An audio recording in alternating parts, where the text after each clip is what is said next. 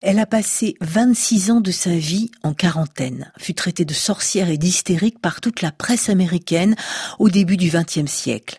C'est la tragique histoire de Marie Malone, surnommée Marie Typhoïde, une cuisinière de New York qui fut identifiée comme la première porte-scène de l'histoire des sciences américaines après avoir contaminé de nombreuses et opulentes familles avec ses bons petits plats et sans jamais présenter aucun symptôme, d'où son terrible surnom. Le docteur Luc Perrineau, dans son ouvrage sur les patients zéro consacre un chapitre à Marie Typhoïde, la première porteuse saine reconnue comme telle.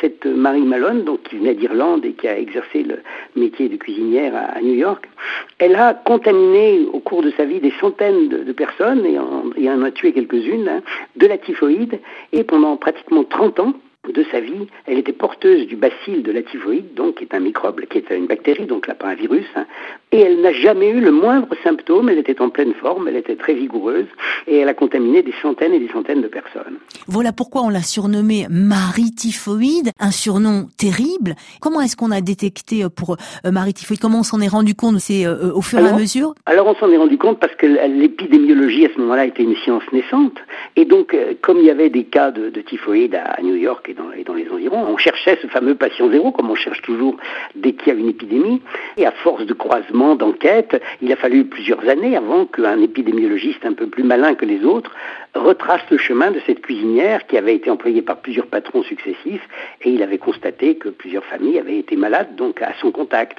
Et donc on est remonté jusqu'à elle et à ce moment-là, bien sûr, on s'est rendu compte qu'elle était tout à fait en bonne santé, qu'elle n'avait rien du tout. C'était une personne qui était haute en couleur, comme on dit, et on voulait lui faire des examens pour savoir, et elle refusait toujours, elle s'opposait, elle leur disait, mais moi je n'ai rien, je ne suis pas malade, occupez-vous des malades et pas de moi. On l'avait enfermée, on l'avait mise en quarantaine, ce qui au niveau légal était tout à fait interdit, puisqu'elle n'avait rien fait de mal, en fin de compte. Donc il y a eu des problèmes juridiques qui ont été soulevés aux États-Unis à ce moment-là. Et puis surtout, on avait donc réussi à, lui faire comprendre qu'il fallait plus qu'elle exerce le métier de cuisinière, parce que c'est comme ça, bien sûr, qu'elle contaminait les personnes. Et donc, elle a promis qu'elle ne le ferait plus. Et finalement, elle a récidivé, mais en changeant de nom. Après, elle s'est fait appeler Marie Brown, et elle a refait son métier de cuisinière, et on l'a remis en quarantaine une deuxième fois, donc. En tout, elle a passé 26 ans de sa vie enfermée dans, des hôpitaux. C'est un destin tragique. Qu'est-ce que ça vous apprend à vous, euh, Luc Perrineau cette, cette histoire, elle, elle, est importante à bien comprendre et, la notion de porteur sain doit être très importante à comprendre pour la médecine d'aujourd'hui et du futur, je crois. On, ne réfléchit pas assez à ça. Il faut même l'étendre à plein d'autres choses. On peut par exemple être porteur sain de cancer. Hein. Au lieu de s'inquiéter tout le temps dès qu'on trouve le moins de petits cancers à la radio ou à, des analyses sanguines, il faut, il faut se dire, mais finalement, il y a peut-être plus de porteurs sains de cancer que de porteurs malades aussi. Ça va très loin.